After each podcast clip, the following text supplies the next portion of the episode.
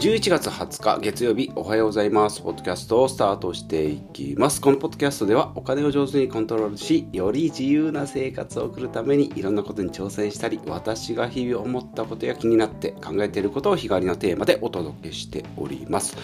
はい、月曜日は節約固定費見直しの回ですが、まず先週の木曜、金曜日ね、まあ、水曜日から実際には水曜日から、えー、東京に行っておりましてなので水曜日の朝は家で撮ったんですよ。で木金が出張先のホテルからなんですけど、まあ、マイクをもうわざわざ持って荷物ちょっと減らそうと思ってね下心が どんな下心かわかんないですけど下心が湧いて荷物をちょっと減らしてやろう。で、あの、唐揚げくんぐらいのね、大きさのマイクを置いて、イヤホンマイクで撮ろうと思って撮ったんですけど、音がちっちゃいんですよ、音声がね。聞き返しましたけど。なので、水曜日か、まあ、月火水でね、木金とこう、ぶち抜きで聞いてる方にはもう、まあ、申し訳ないというか、まあ、急にちっちゃって、声ちっちゃっていうね、BGM 大きいっていうね。そんな不具合が出たのでちょっと申し訳ないなと思って。はい。なので今日からねまあ木曜日ちょっと声がちっちゃかったんで金曜日声張ってみたもののですね。うん。なかなか環境には勝てない、うん、なのでまた今日からねこの、まあ、人のポッドキャストのこう違う番組に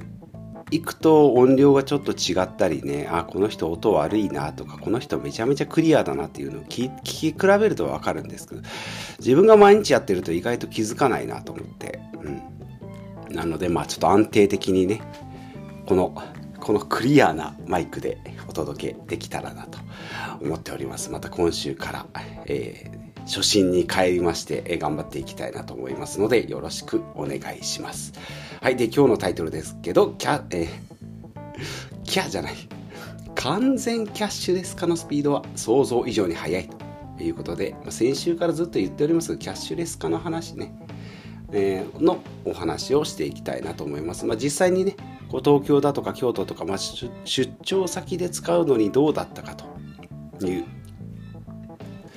まあ、全然興味ない方にはですねポカーンでしょうけど、まあ、このポッドキャストを聞いてる方ならね少なからずキャッシュレス化っていうのは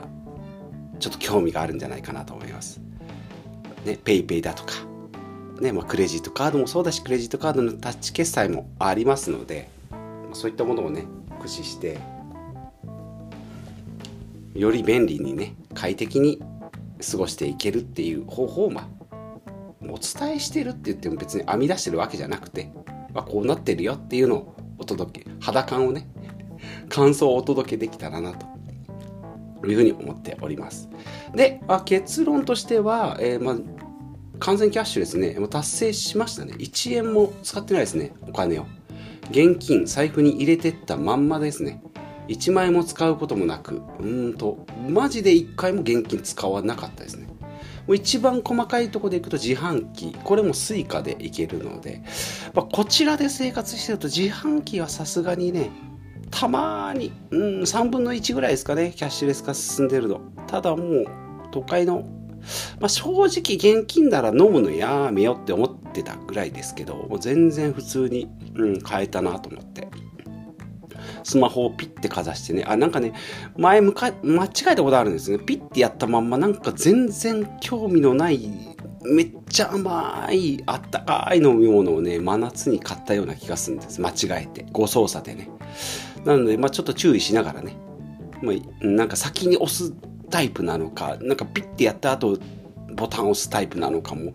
分かんなかったんで、とりあえず先に水をポチッと押す反応ないそりゃそうよねって言って、スマホをかざす、ピッていう、その後また水をポッと押す、ガタンって出てくる。で、前 2, か2本ぐらい買ったこともあるので、もうその後はもう何も、なんなら返却レバーを一回押して、なんかキャンセルチックな感じの雰囲気を出してね。はい、やりましたけど、見事に。自販機で買うのにそんなにドキドキするかっていうね。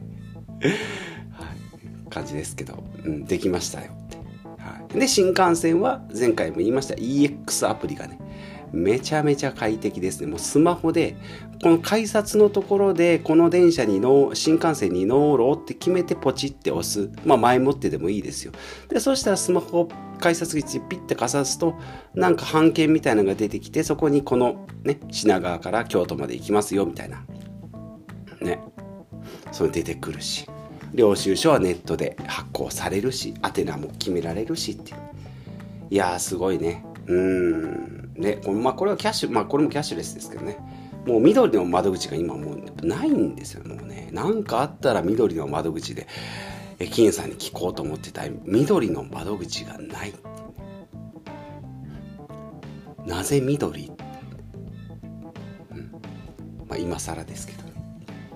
そんなことを思いつつ、緑の窓口がないなと思いながら。うん、で、まあ新幹線も普通にこうチケット買って乗りました。自販機でジュースも買いました。で、お店でも全部、そう、キャッシュレスもやっぱり前も言いました、PayPay のね、QR コードを出す、PayPay ですって言ういう雰囲気でもないんですね。もうなんか Suica 一択。で、ピピってやって終わりね。もう PayPay 出そうもんなら、え ?QR コード読むの？古くない？みたいな感じで、なんか勝手に思われてるんじゃないかなと思って。あとはクレジットカードのタッチ決済ね。刺すんじゃなくてピッてタッチする。まあ、これはね、還元率が良かったのかな。うん。なんかうまくいったら、どうやったらうまくいくかわかんない。うまくいったら5%だとか7%だとか返金、返金じゃないわ。えポイント還元されるっていうんでね、まあちょっと使ってみようと思って。うん、で、クレジットカードも今このゴールド、三井住友ナンバーレスのね、ゴールドカードにしたので、いわゆる100万円修行、1年間で100万円使うと、2年目以降が5500円の年会費が無料と。これまあ一つ、まあ落とし穴っていうほど大きい穴じゃないんですけど、初年度は5500円絶対かかるんですね、これね。頑張ったら1年間できたらこの5500円がかからないじゃなしに先に1年目は絶対入場料としているんだなと。だからもう今5500円払ってます。払ったよな。人から言われて気づいたんですけど、払った記憶があんまないんですね、明細とか。まあ、ちょっと見てみよう。まあ、初年度は払います。2年目以降、まあ、100万円達成したら1万ポイント入ってくるんでね。まあ、まあまあ5500円払って1万ポイントね。もらもらえるんだったらまあ別にいいんじゃないでそこからは毎月の年会費が無料だし空港のラウンジでなんかちょっとリッチな気分になれますよっていう特典がついてたりポイント還元も良かったのかなまあちょっとその辺も普通のナンバーレスよりはいいんじゃないかなっていう感じでまあ作ったので、まあ、この1年間をこのゴールドカードをねメインで、まあ、100万スコーンと使ってまあちょっと事業用と個人と分けていきたいなというふうに思っております。はいで、まあ、今回の旅行はまあ普通に、うんまあ、ちょっと体調悪かったんでね正直、えー、美味しいものを食べておりませんもうコンビニのもうホテルでもうほぼほぼ寝てたので仕事以外の余暇の時間もうホテルでもうぐだーっと寝てたんでコンビニのお味噌汁とあとおにぎりしか買ってない。あと水ね。はい。水1リットルを1日で飲み干すってう、ん。ちょっと多いんです。800ぐらいがちょうどいいんです。まあまあ別にいいいいやと思って。あとは、えっと、スキスキヤの牛丼と朝定食。もうコンビセブンイレブンとスキヤにしか行ってないっていうね。この偏り方、はい、ですねまあでも美味しいほんとコンビニもね牛丼屋もなんか都会でも同じ値段ってありがたいなと思って、うん、はいということで今回はあでね、ちょっと次はね、次の課題としてはやっぱりね、あのまあ、使うことはあんまないですね。配車アプリとかね、やっぱ Go タクシーってね、あるんですよね。配車。配車サービスでスマホでピピって頼んで、えー、来てくれる配車アプリ。うん。で、えっ、ー、と、そういう Go タクシーみたいなんだったとかあとは民泊とかね、まあ、仕事の出張だとあんま民泊使えないんですけど民泊とかねエアビーエアビー &B ですね。この辺もちょっと使ってみたいなと思って IT 旅行みたいなのねもうちょっと使ってみたいなと思いますけど、まあ、仕事で来てるんでねその辺の、まあ、タクシーにあんま乗ることもないしエアビーで泊まることもない普通のビジネスホテルを泊まるんですけどこの辺もやっぱちょっと使ってみたいなというふうに思っております。うん。ですねなのでもうクレジットカード1枚で Suica まあ、おまけで PayPay があればいいかな。まあ、この3つでもうあのキャッシュレス化完全達成ですね。本当お金はお守り程度に持っとけばいいのかなというぐらいにやっぱりなってきましたし、まあ、なってるけど使うのがめんどくさいっていう人もね、いるんで、現金の方がやっぱり早いよっていう